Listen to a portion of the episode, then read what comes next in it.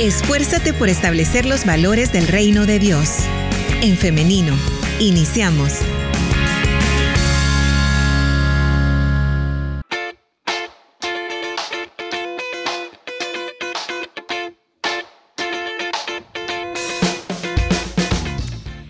En efecto ya estamos en vivo transmitiendo para El Salvador y para el mundo entero gracias a nuestra plataforma en Facebook en Femenino SV. Así que le damos la bienvenida a quienes se están conectando a través de de, este, eh, de esta plataforma. También le invito que por medio de los comentarios usted esté participando. Son las 9.56 de la mañana. Vamos a sacarle el mayor provecho a este espacio y a presentar ya a nuestro invitado para esta mañana, el pastor Melqui Cornejo. Se lo comparto en pantalla, permítame. Por ahí está, ahí nos está saludando ya el hermano. Bienvenido, pastor.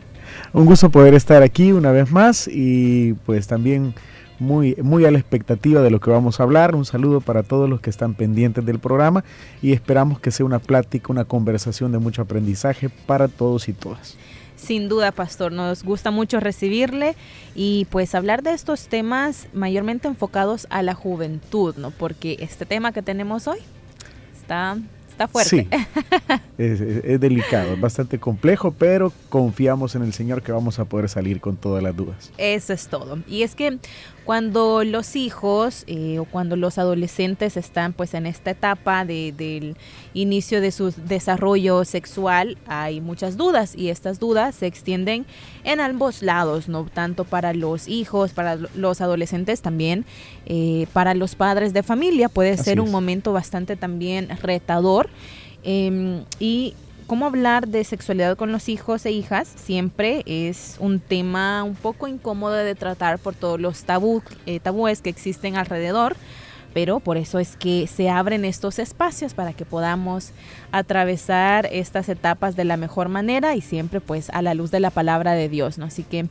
eh, pastor, iniciamos así, como es el tema, la pregunta, ¿cómo cómo tomamos este primer paso para tener estas conversaciones? Bueno, eso, esa pregunta nos lleva a otras también que nos hacen reflexionar, porque hay muchos padres que se preguntan cuándo es el momento indicado para hablar de sexualidad con los hijos. O sea, necesariamente tengo que esperar a que sean adolescentes o preadolescentes. ¿Puedo hablarles de sexualidad desde la infancia, desde que son niños? ¿Qué es lo que tengo que hacer? Tengo que esperar a que ellos lleguen y un día me digan, papá, mamá, este, quiero saber de esto, o, qué opinas de esto, o tú qué me puedes decir de esto. Tengo que esperar a que ellos tomen la iniciativa. Esto no, nos, nos lleva a lo complejo del tema y como usted lo decía, no es algo tan cómodo para muchos de tocar. Es un tema que para muchos resulta hasta cierto punto incómodo. ¿Por qué?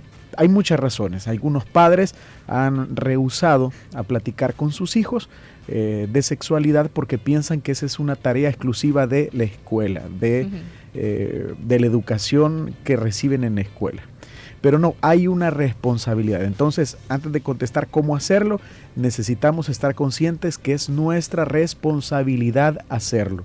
Y que incluso podemos hablar con ellos, no necesariamente ellos deben tomar la iniciativa o ellos tienen que preguntarnos, sino que nosotros tenemos que tener un acercamiento y comenzar a educar a, compartir esa educación sexual con, eh, con los niños desde la niñez a la preadolescencia, a la adolescencia, y son elementos muy necesarios. Pastor, y, si me permitan acá hacer esta, em, e, e, este comentario, y es que a veces quizás se reduce hablar de sexualidad a meramente el acto sexual, ¿no? A, las relaciones sexuales. Entonces, esto también es algo que tenemos que tener en consideración. No solamente es eso. Correcto. De hecho, el término educación sexual hace referencia a un conjunto de actividades relacionadas con la enseñanza, la difusión y la divulgación acerca de la sexualidad humana en todas las edades de desarrollo, ¿verdad?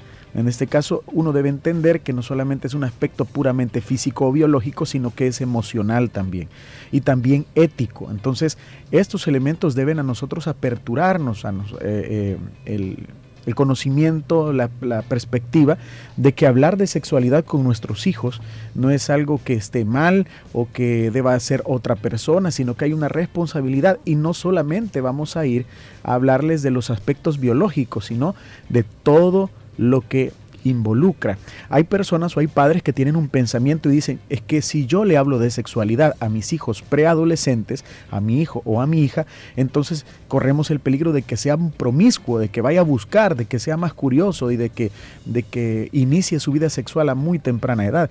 Y la mayoría de estudios, y hay muchos estudios, demuestran que aquellos preadolescentes, aquellos jóvenes que reciben en sus casas educación sexual, son los que están menos expuestos a poder iniciar su vida sexual eh, a temprana edad, son los que de acuerdo a estudios se tienen, tienen más reservas con respecto al tema, son aquellos que más se cuidan en ese aspecto. Entonces debemos quitarnos esa idea de que hablar de sexualidad con nuestros hijos e hijas es tirarlos a, o cómo se llama, o, o, darles rienda suelta, ¿verdad? No, al contrario, los protege. ¿De qué los protege? De abusos sexuales, los protege de, muchas situaciones de violencia sexual, manipulaciones, chantajes, eh, intimidación. Es decir, realmente la educación sexual protege a nuestros hijos e hijas. Entonces hay que hacerlo. Y ahí vamos a la pregunta. Entonces, si sabemos que es nuestra responsabilidad, si entendemos que los protege, que debemos hablarles de sexualidad, ¿Cómo lo hacemos? Ahí hay un punto muy importante, hay que comenzar. Para poder hablar de estos temas con nuestros hijos e hijas, tiene que haber un ambiente de confianza. Número uno, hay que tener un ambiente de confianza. El problema es que muchas veces, como padres, vamos a nuestros hijos y nos acercamos ya en un tono de regaño, en un tono de, de, intimidación. Y mira, sentate, quiero hablar con vos seriamente. Ya ahí ya hay una predisposición del hijo o la hija a guardarse aquello que, quizás quiere preguntar. Y mire qué importante que lo que no le puede preguntar a usted lo va a encontrar en internet, se lo va a preguntar a sus amigos y no siempre va a ser la, la, respuesta correcta. Entonces debemos ganarnos la confianza de nuestros propios hijos e hijas y generar ese ambiente como para que en el momento que tengamos que hablar de sexualidad no sea algo forzado, no sea algo obligado, sino que sea natural. Pastor, acá quiero hacerle una pregunta. ¿Qué opina usted de la aseveración que muchas veces se hace de que los padres no son amigos de los hijos? Por lo tanto, ¿cómo podemos conciliar esto con hablar de temas de sexualidad para generar este ambiente de confianza. Cuando a veces se menciona que los padres no, deben confundir el, ser padres con ser amigos, se hace, se hace referencia al hecho de no perder la autoridad que como padres tienen en el hogar.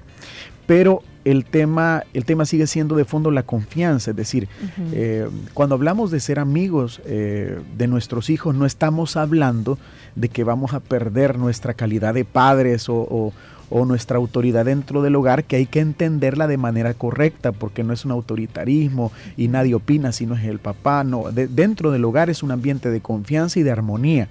Y el ser amigo de nuestros hijos, más que perder alguna autoridad y, perder la, eh, como el respeto de ellos hacia nosotros, estamos fomentando confianza. Desde ese punto de vista creo que es la mejor manera de verlo. Porque eh, tenemos que tener claro que si nuestros hijos no confían en nosotros, eh, somos los últimos, los últimos en enterarnos o seremos los últimos en tener una conversación con ellos o ellos aparentarán tener una conversación con nosotros para salir de un compromiso padre-hijo y luego van a hablar con otras personas. También acá quisiera que habláramos acerca de los procesos naturales que se dan en los adolescentes porque, eh, bueno, le comento que hemos recibido algunos casos, algunas personas que nos dicen quiero compartir mi experiencia y nos comentan de que si es como un shock para los padres darse cuenta que sus hijos o sus hijas ya están teniendo ciertas em, actitudes o ciertos deseos sexuales y claro, no los padres en, un primer momento es como se asustan, eh, es un shock, pero ¿cómo podemos entender esto, pastor? Bueno, hay que entender el desarrollo humano como tal, ¿verdad? Y hay una etapa de exploración que los mismos niños y niñas por la que todos hemos pasado. Entonces uno debe tener la apertura a conocer el desarrollo de la niñez. En algún momento, y eso es natural, se despierta la curiosidad, se despiertan los estímulos, eh, se despiertan eh, ciertos elementos biológicos, físicos y emocionales que van a ser que nuestros hijos ya no sean eh, los mismos niños que, tenían esa inocencia, sino que van a empezar a tener contacto con ese tipo de conocimiento y también con la curiosidad. Entonces, si nosotros, por ejemplo, descubrimos que, eh, por ejemplo, si un niño a temprana edad, eso de 6 años, que si yo tiene una erección y pregunta, ¿qué le vamos a decir? Por ejemplo, ¿verdad? Porque podríamos decir, uy, ¿qué pasó? ¿Y qué estás haciendo? Y que Entonces, no, uno debe entender que es parte del proceso y en lugar de quedar en ese shock, es momento para comenzar a hablar del tema y decirle, mira, esto es normal, lo que tú sientes es normal, eh, que sientas esta curiosidad de la misma manera. Entonces ahí viene la orientación de parte del padre y para eso es precisamente para lo que nosotros debemos estar preparados, porque el momento llegará el momento llegará. Ya sea que nosotros lo, lo, descubramos o que venga uno de nuestros hijos o hijas y nos diga, mira, esto siento, esto pienso, o mira, esto me está pasando en mi cuerpo. Entonces, nosotros en lugar de, ir y, y, condenar, tenemos que entender que hay un desarrollo en el ser humano y que es normal algunos aspectos dentro de, de la sexualidad del niño o la niña. Adicional a eso, uno tiene que tener una correcta concepción de lo que es el sexo, de lo que es la sexualidad. Y desde el ámbito cristiano nosotros sabemos que eh, la sexualidad es, una, es creación de Dios. Dios hizo, nos hizo seres sexuales de tal manera que nosotros debemos entender que esto es normal, ¿verdad? Así que es parte de la vida humana y no debemos escandalizarnos, sino al contrario, entender que cuando eso ocurra, llegó el momento de comenzar una orientación.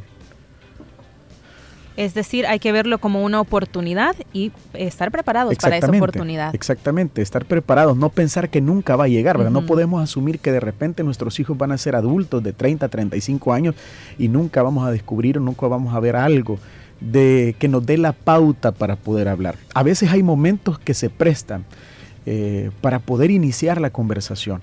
A veces de repente, eh, bueno, como hoy en los medios, películas y series, todo eso está muy normalizado, eh, hipersexualizado. Entonces de repente podemos descubrir que nuestro hijo está viendo un video musical donde aparecen mujeres semidesnudas, donde aparecen eh, ciertos elementos así demasiado eróticos. Y, al descubrir que nuestro hijo está viendo un video de ese tipo, por ejemplo, o cosas más serias, entonces ese es el momento para decirle que, ¿qué pensás de eso que estás viendo? ¿Por qué lo estás viendo? ¿Qué te estimula? Y comenzar a decirle, mira, eh, lo que nos presentan los medios de comunicación, lo que nos presentan estos videos, no es la imagen correcta de la sexualidad. No es, la sexualidad no es un, un instrumento de placer nada más sin responsabilidades. Quiero explicarte qué es lo que Dios piensa, por ejemplo, qué es lo que Dios piensa de la sexualidad y para qué momento de la vida está reservado el placer sexual. Entonces hay oportunidades y eso es lo que debemos buscar nosotros, esas oportunidades para en lugar de coaccionar a nuestros hijos o, o condenarlos, venir y enseñarles. Claro, hay que corregirlos, eso no lo podemos dejar de lado pero la corrección debe tener una justificación, la corrección debe ser explicada. Uno no puede decirle a, un hijo, estás castigado, ¿por qué? Porque sí, porque yo soy tu papá, porque yo soy tu mamá, sino explicarle, esto es lo que ocurre, esto es lo que pasa. Si tenés una pregunta, me la podés hacer. Pero el detalle es ese, que a veces ese ambiente de confianza no está. Y eso hace más problemático el asunto, ¿verdad? Y ya que está hablando acerca de eh, estos temas como la pornografía, que existe en todos los ámbitos actualmente, lamentablemente. Quiero mencionarles algunos datos y es que eh, según algunas investigaciones se dice que a partir de los 8 años los niños ya han visto, niños y niñas, ya han visto o ya han estado expuestos a pornografía. Imagínense, los 8 años. Y además de eso también esta es una encuesta que se hizo en Estados Unidos, pero creo que vale la pena compartir también los datos que dice que 84% 4,4% de los jóvenes varones de 14 a 18 años ya han visto pornografía, 84.4% y el 57% de las niñas, de las mujeres, han visto pornografía también de los 14 a los 18 años, 57%. Lo que nos invita también, o lo que invita a los padres a estar muy pendientes de lo que hacen sus hijos, de qué manera ocupan los dispositivos, porque es increíble. Hoy podemos ver niños con ya con sus dispositivos y uno debería preguntarse, ¿realmente es necesario? o en qué momentos es necesario.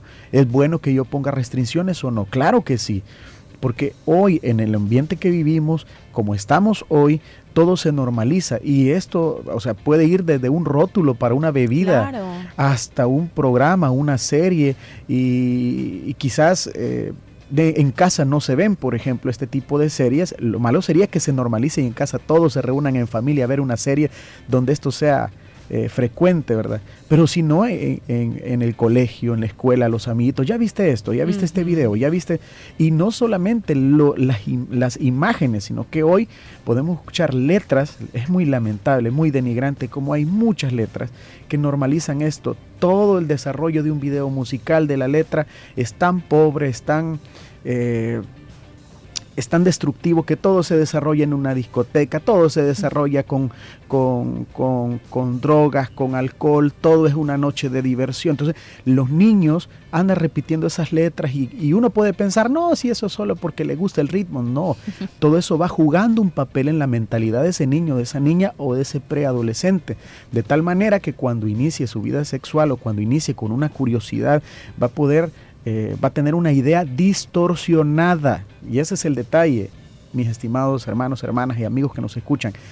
Cuando una persona crece con una idea distorsionada de la sexualidad, lo más probable es que tenga muy malas experiencias en la vida y que estas, eh, estas experiencias le lleven a tener consecuencias realmente muy, muy desagradables. Entonces, queremos guardar a nuestros hijos, queremos protegerlos, es hora de hablar de sexualidad, de hacerlo responsablemente y de informarnos también, porque uno de los temores es no saber qué decir, no saber cómo hacerlo. Entonces debemos informarnos además del ambiente de confianza, nosotros tenemos que eh, hablar con sinceridad y buscar toda la información que nos pueda servir. ¿Cuáles son los temas infaltables? Primero, hablar de lo que es la relación sexual, que no solamente es física, que involucra sentimientos, que involucra emociones y que está reservada para un momento de la vida específico, que es el matrimonio. No hay que dejar de hablar también de, de las enfermedades de transmisión sexual. Hay que estar informados Ah, eh, no podemos obviar el método de los eh, anticonceptivos, porque alguien puede decir escandalizarse. ¿Y cómo es posible si yo soy cristiano? Es que son elementos que forman parte de la educación sexual. Usted, y yo debemos entender, y esto es para, para, para nuestros hermanos y hermanas que nos escuchan, que eh, esas cosas que nosotros no decimos, alguien más lo va a hacer, pero sin la ética del reino de Dios, sin la ética que nosotros tenemos como creyentes. Entonces debemos cuidar realmente la información, lo que decimos, cómo hablamos y a nuestros hijos de estos, de estos ambientes. Claro.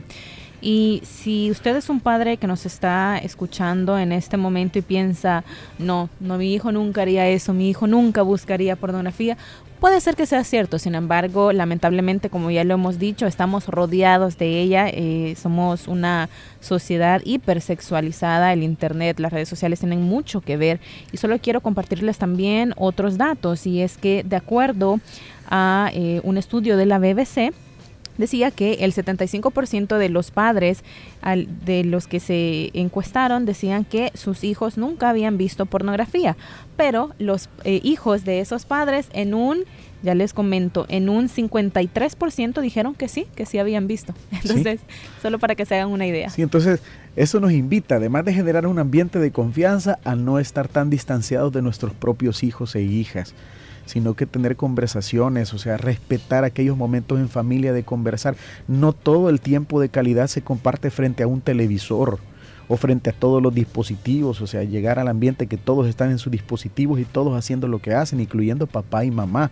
No, o sea, hay que ir a un ambiente de confianza, fomentar la comunicación dentro de la familia, porque a veces son los padres los últimos que se enteran. Esas encuestas lo demuestran, ¿verdad? Entonces es bien, bien importante que nosotros tengamos eso en cuenta. Hay otras modalidades hoy.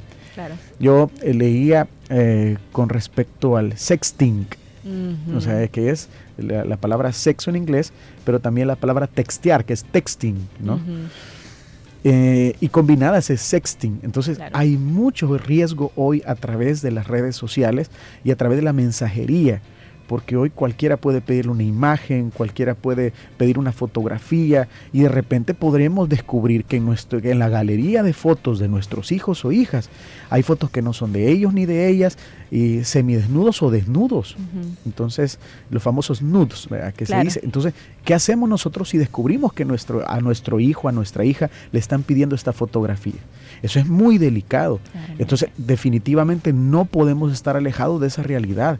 Y si descubrimos algo así, ah, inmediatamente debemos tener una conversación de confianza, pero también de, mucho, de, mucha advertencia de que, o sea, qué consecuencias nos puede traer enviar una fotografía de este tipo y, en dónde puedan dar esa fotografía después. O sea, realmente las posibilidades son infinitas. Y han, han habido casos, han habido casos muy sonados a nivel mediático de este tipo, ¿no? De que se e, estas fotografías compartidas en chats personales se vuelven de dominio público. Entonces hay que tener mucho cuidado de esto también. Y los padres de familia, como lo decía el pastor, cuando se dan cuenta de estas circunstancias, yo sé que puede ser muy difícil. Yo no soy mamá, no, no tengo hijos, pero puedo imaginarlo, ¿no? Cómo se ha de sentir un padre al darse cuenta de esta situación.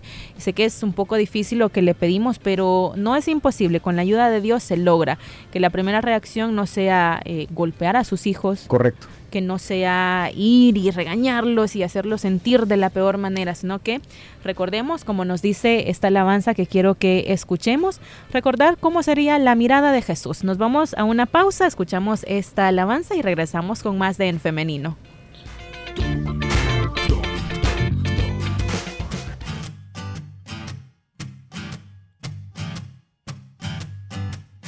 ¿Cómo es la mirada de Jesús? ¿Cómo es la mirada de Jesús? Para el que se siente estrella por el carro que maneja, imagínate cómo lo mira Jesús. ¿Cómo es la mirada de Jesús? Cómo es la mirada de Jesús. Para la que solo sueña cautivar por su silueta, imagínate cómo la mira Jesús. Se mira con el amor con que un padre mira a un hijo y mira viendo la historia que hay detrás. Se mira con el perdón que costó su sacrificio, imagínate cómo mira Jesús cómo es la mirada de Jesús, cómo es la mirada de Jesús. Para el loco de la calle con su frasco de pegante, imagínate cómo lo mira Jesús. Cómo es la mirada de Jesús, cómo es la mirada de Jesús. Para el niño que era tierno y le dio por ser punqueto. Imagínate cómo lo mira Jesús. Se mira con el amor con que un padre mira a un hijo y mira viendo la historia que hay detrás. Si él mira con el perdón que costó su sacrificio, imagínate, imagínate, imagínate cómo mira Jesús.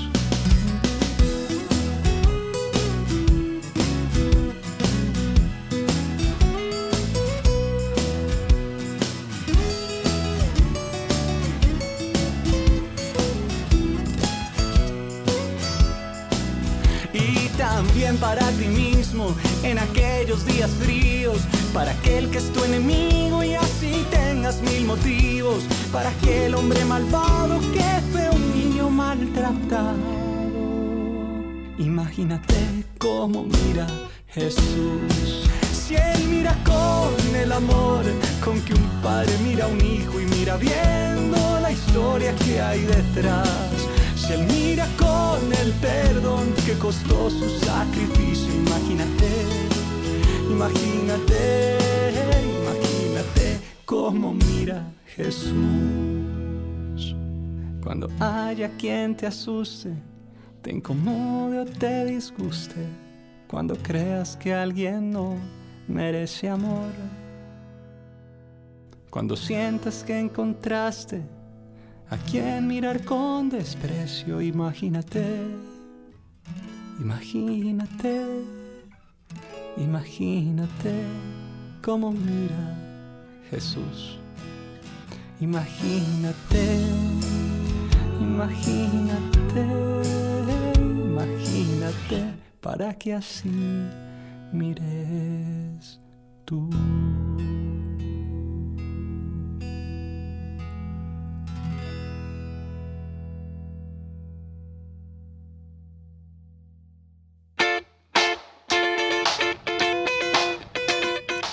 ¿Qué tal esta alabanza? ¿Cuál sería la mirada de Jesús para tratar estos temas, pastor? Sí, muy interesante. Nos invita a que nosotros podamos eh, vivir realmente los valores del reino de Dios. Ser como Jesús es un desafío de cada creyente. Entonces, cada vez que tengamos un dilema o cuando tenemos dilemas en la vida de qué hacer, cómo hacer, cómo actuar, cómo decirlo, eh, sería interesante pensar cómo lo haría Jesús. Muy bien, pastor, tenemos muchas intervenciones de nuestra audiencia, así que vamos rápidamente ya a ellas. Eh, tenemos desde opiniones en las que se nos felicita por tocar estos temas porque son muy importantes que se hablen y nos dicen que mejor que lo haga un pastor para que aquellas personas que eh, por ser cristianas piensan que estos temas no se deben hablar. También por acá nos dicen eh, respecto a la tecnología a los teléfonos celulares. También hay muchos comentarios respecto a esto. Por acá eh, también hay otra pregunta que me llama mucho la atención y se la comparto. Tengo una niña que tiene 8 años y me pregunta cómo se hacen los niños y yo no sé qué decirle. Y le digo que está muy chiquita para saber eso, qué le puedo decir, cómo le puedo explicar. También eh, bajo la misma línea tenemos otros comentarios que nos dicen de un niño de 10 años que también se pregunta cómo es que se hacen los niños, porque nos comenta su madre que él ha visto cómo sus mascotas eh, se reproducen, ¿no? Ellos tienen mascotas en casa, entonces el niño de 10 años pregunta. También por acá nos dicen que eh, lo mismo, una niña de 7 años pregunta de dónde vienen los niños, de dónde es que salen, cómo es que de repente aparecen, ¿no? También por acá. Por acá nos dice, ¿eh? claro, la inocencia de los niños, ¿no? Em, en mi casa tenemos una niña de 10 años y en su grado hay niñas que están viendo pornografía en sus tablets y computadoras. La maestra ya les llamó la atención y nos convocaron a reunión y los papás no hacen nada. ¿Cómo puedo explicarle a mi niña sobre este tema? Y así tenemos muchos mensajes más de los niños queriendo saber cómo eh, se hacen los niños y estos casos de los dispositivos y la pornografía. Ok, hay que comenzar mencionando para, vamos a tratar de, solventar la primera pregunta de ¿qué, pasa si nuestro niño de 8 o 9 años nos pregunta cómo se hacen los bebés, qué debemos responder. Lo importante es eso, saber que nuestros hijos no están averiados o tienen problemas, y no es, es normal, totalmente normal ahí es donde comenzamos nosotros a identificar que han habido muchas carencias en, el momento de hablar de sexualidad, porque tratamos de explicar las cosas con metáforas, con, cuentes, con, con cuentos, que, mira hijo, para, para que los niños nazcan o para hacer un bebé, la abejita llega y pone su polen en la flor. más confundimos a los niños, los niños quizás incluso ya tienen, ya escucharon una explicación en otros lados que quizás es la correcta y dice, ¿por qué mi papá me explica con flores, con semillitas? No, hay que hablar las cosas tal como son, llamarle eh, las cosas como son, de eso se trata. Y hacerlo sin tener esa restricción que nosotros mismos nos ponemos de decir, no puedo decir el nombre correcto, mejor le pongo al pene del varón, le voy a poner otro apodo, le voy a llamar así, le voy a llamar aquí. No, yo creo que hay que ser sinceros, hay que ser concretos. La información que vamos a compartir con nuestros hijos no debemos subestimar que porque son niños no van a entender sino que hay que, hay que, hay que compartir esa información teniendo conciencia que al contrario, es en esta etapa de la infancia donde los niños absorben todo y esa es una ventaja si explicamos las cosas tal y como son. Yo traigo una información que podría servirnos y puede servirle a todos los padres que están preguntándose, que tienen a sus hijos muy pequeños, y es que hablar de sexualidad, como lo mencionábamos al principio, se puede hacer desde muy temprana edad. Y hay, hay sexólogos, hay este, psicólogos de la niñez especializados en la, en la niñez y en la, y en la juventud que dan consejos de cómo ir aperturando este tema por rango de edad. Fíjense que, que bien interesante.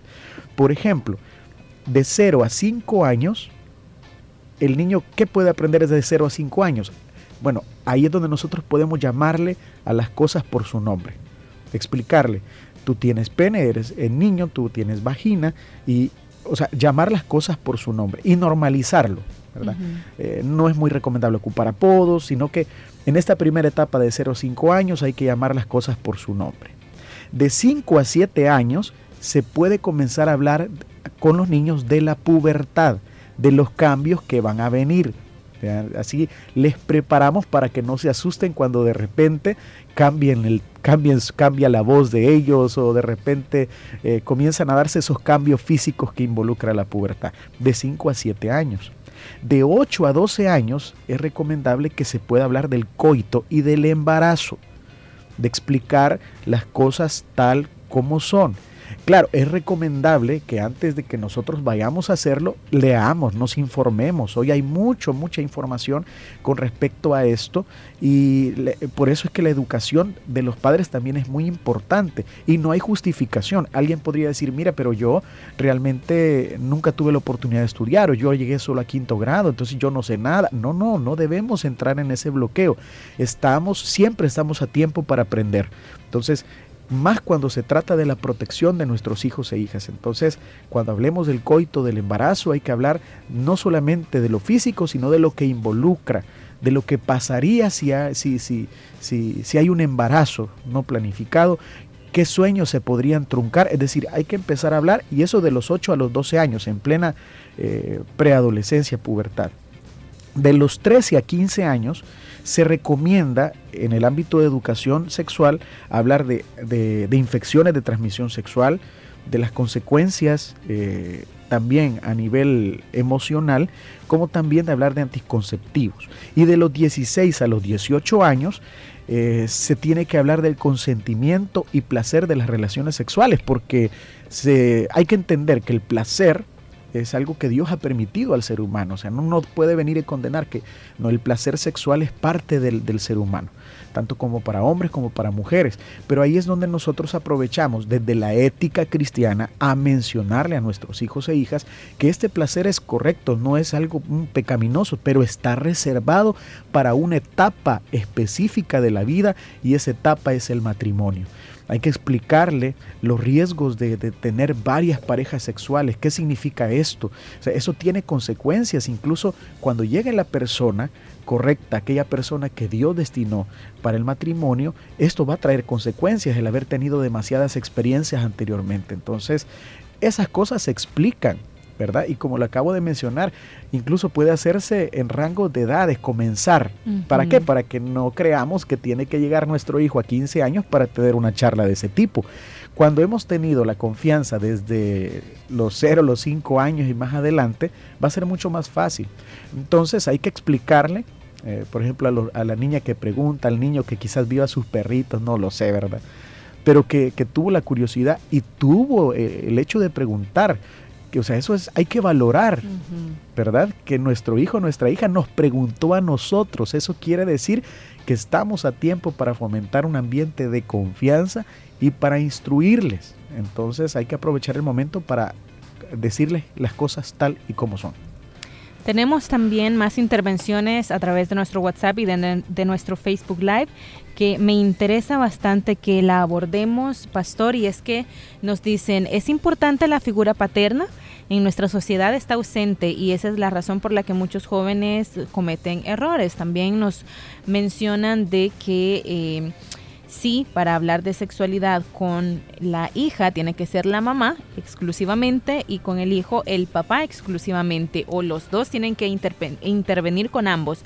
También nos dicen a través de nuestro Facebook, en mi caso soy madre soltera, tengo dos niños varones, el primero tiene nueve años y el segundo seis. ¿Cómo podría hablar de sexualidad con ellos? Bueno, ahí hay, un aspecto bien importante y ocurre, porque a veces cuando uno se da cuenta de caso, lo que ocurre es que el hijo pregunta y le pregunta a la mamá. Porque a veces la figura del padre es como muy, a veces, a veces, no siempre, ¿verdad? No queremos generalizar, es como muy drástica, muy, muy, eh, eh, sí, muy, muy drástica, muy restrictiva. Entonces viene el hijo, le pregunta a la mamá, viene la mamá, le dice, contestale vos, le dice al papá. Es tu responsabilidad hablar con él. Entonces, no, hacelo vos, yo paso trabajando, yo no sé, vos sos la responsable. No, hay que entender que ambos tienen una responsabilidad. Y hay que entender que no necesariamente la mamá, porque tenga un, un, hijo, no puede hablar con su hijo o el papá no puede hablar con su hija. Claro que lo pueden hacer. Es que tenemos que entender la realidad de la familia salvadoreña también. Eh, yo recuerdo hace poco que tocábamos un tema en un espacio también eh, de entrevista, creo que fue, donde hablábamos de la realidad familiar salvadoreña, donde hay eh, un 35% de jóvenes, niños, adolescentes que no crecen con uno de sus padres.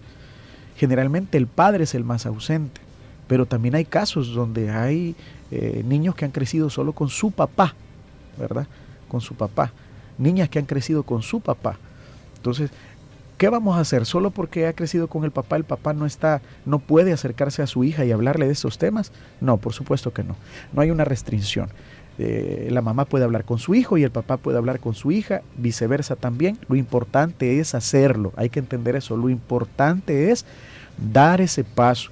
Eso es lo importante. Y con respecto a la otra pregunta, eh, de 5 a 7 años, o no me recuerdo el rango de edad, sí, ya podemos hablar, hablar con, con, ellos de los temas que corresponden, de la pubertad, el coito, el embarazo, es, es, bueno mencionarlo. Y es bueno escucharles. Si ellos hacen una pregunta que para usted le causa risa, ¿verdad?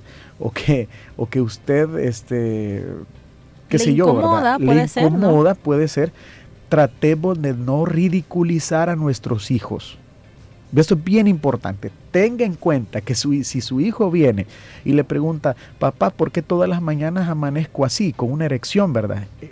Y, no entiendo, papá, esto es pecado, ¿qué pasa? Y que no sé qué. Entonces, en lugar de, de carcajearnos o, o, hacerlo sentir mal, ¿verdad? O apenarlo, avergonzarlo, ahí es el momento de explicarle tenga la seguridad que un hijo que se sienta avergonzado por usted probablemente no se vuelva a acercar con una pregunta, menos para que se rían de él, entonces, o de ella. Entonces, no, hay que tener ese cuidado también. Si valoremos, es que miren, valoremos la confianza que nuestros hijos o hijas tienen. Y valorarla significa respetar a nuestro hijo o nuestra hija, Puede tener cinco años, puede tener siete años, pero merece respeto. Si tiene una pregunta, aunque a usted le parezca algo gracioso o lógico, recuerde que él no piensa como usted, que está en pleno desarrollo y está en todo su derecho de preguntar lo que tenga que preguntar. Y usted está en su responsabilidad de responder de la mejor manera. Bien, eh, pastor, seguimos recibiendo muchos mensajes. Hay unos mensajes que me, han dejado bastante sorprendida con cómo los niños hacen las preguntas y que en realidad los padres tienen un reto muy grande, pero como mencionábamos, tienen una oportunidad también. Así que... Eh, bueno, también quiero agradecer a las personas que nos están compartiendo mensajes muy fuertes, testimonios muy fuertes eh, respecto a abusos sexuales, pastor, porque nos comentan que eh, debido a la falta de educación sexual hace años, ¿no? Imagínese si hoy sigue incomodando como era hace años, ¿no? Y, y cómo vemos, perdón, y la interrupción, cómo vemos hoy testimonios de personas adultas que pasaron esto, que nadie les dijo nada, y dicen hoy, si me hubieran explicado, si me hubieran dicho, porque es increíble, porque, bueno, yo he escuchado personalmente testimonios que de personas que, que yo no sabía que podía quedar embarazada, ¿verdad? Entonces a los 14 años me convertí en madre, no continué mis estudios, ahora esto pasa, ahora tengo estos problemas, ahora tengo estas dificultades. Bien, entonces, Y las personas que nos escuchan que atravesaron esto, entonces esa es mucho, una razón de mucho, de mucho más peso como para poder educarnos en ese sentido. Entonces, la verdad es que sigue siendo un tema urgente de tocar, un tema del que no podemos huir y al final si huimos, alguien más va a educar a nuestros hijos. Ese es el problema alguien más les dirá las cosas y no necesariamente será la perspectiva correcta, no, no, necesariamente, no necesariamente será el punto de vista real de lo que es la sexualidad, del propósito de la sexualidad, ni las consecuencias. Esos videos musicales que estamos dejando que nuestros hijos vean porque creemos que es puro entretenimiento, tenga en cuenta que ya están formando en sus hijos o hijas una mentalidad, una perspectiva de la vida, del sexo sin responsabilidad y, y de cosas que solo son pura ilusión. Así que es necesario que nosotros eh, tengamos, tengamos ese sentido y esa conciencia de lo importante. Y estoy seguro que hay muchos mensajes que no se van a alcanzar a leer de testimonios, ¿verdad? Y de, y de padres que quizás están en plena preocupación. Así que queremos animar a esos padres que están con un hijo, con un niño, niña, un preadolescente, un adolescente y que están en ese, en ese tema plenamente en estos momentos. Hay que tener tranquilidad, no hay que caer en la desesperación, al contrario, como decía eh, mi hermana eh, Liz, hay que verlo como una oportunidad. Vea que llegó la oportunidad de instruir a su hijo. Y la Biblia dice en el Proverbio 22.6, instruye al niño en su camino y aun cuando fuere viejo, no se apartará de él. Perfecto, qué buena manera de cerrar este espacio de entrevista, Pastor. Muchísimas gracias. Eh, también quiero cerrar con un comentario que nos envían siempre a nuestro WhatsApp y nos dicen que los padres de familia tenemos que estar al pendiente de nuestros hijos. Somos nosotros los mejores para protegerlos de todo el mal que hay allá afuera. No se trata de sobreprotección, se trata de darles herramientas para que ellos sepan discernir. Totalmente de acuerdo y, y bueno. Sabemos que este, este tiempo, media hora creo que llevamos, pero resulta insuficiente porque los temas son bastante amplios, pero esperamos que los puntos, bueno, personalmente espero que los puntos que se han vertido en este espacio, los comentarios que hemos contestado, pues sirvan de ayuda para que para que los padres puedan instruir a sus hijos. Pastor, le comento que también nos piden otro programa respecto a este tema. Nos dicen que si podemos hablar en específico de los noviazgos adolescentes. ¿Qué le parece? Excelente tema. ¿Buscamos eh, fecha? sí, sí está bien. La verdad es que es, es otra de las preguntas más frecuentes de los jóvenes también y de los padres. Muy bien, entonces, bueno, vamos a tener en cuenta este tema. Vamos a buscar fecha con el pastor. Ya lo comprometimos, pastor. Ah, está bien. Por eso estamos, para servirles. Muy bien. Entonces nos quedamos hasta acá. Muchísimas gracias, pastor, por compartir con nosotros por ayudarnos a entender estos temas a la luz de la palabra de Dios. No, a usted por la confianza y a toda la audiencia que tiene la paciencia de poder escucharnos y, y valoramos ese espacio. Saludo para todos. Muy bien, que tenga un feliz día, pastor. Gracias, igual, hermana. Y ahora también yo quiero agradecer a nuestra audiencia. Quiero primero, como les decía hace algunos minutos, agradecerles porque em, contar estas experiencias traumáticas, dolorosas, no es fácil. Y ustedes eh, muy valientemente lo hacen con nosotros eh, acá en el femenino, con nuestros invitados. Valoramos muchísimo esta apertura que ustedes nos dan. Eh, respetamos sus historias, les acompañamos, nos solidarizamos y eh, sabemos que en Dios hay esperanza, que en Dios usted puede sanar su corazón y acá nosotros tratamos de darles eh, herramientas para que puedan hacerlos, como muy bien nos decía un comentario. Así que primero eso, agradecerles por esa confianza. Y también por acá me están preguntando acerca de dónde escuchar nuevamente esta entrevista. Pues le comento que el en vivo de esta entrevista queda guardado en nuestra fanpage en Facebook. En Femenino SV es como usted nos puede encontrar. Ahí queda guardado el en vivo. Pero de igual manera usted puede estar pendiente siempre de nuestra página en Facebook porque ahí estamos compartiendo el link de la entrevista cuando ya está en la plataforma de SoundCloud. Así que también pendientes, ahí pueden encontrar este link y compartirlo, bueno, escucharlo usted si quiere escucharlo nuevamente y compartirlo también con sus contactos o con quien usted crea que lo necesita. Así que esa es la información. Les agradezco por haber llegado hasta este momento y la invitación para el día de mañana a partir de las 9.30 en punto en un nuevo programa de En Femenino. Nos vemos y nos escuchamos hasta mañana. Que tengan un feliz día.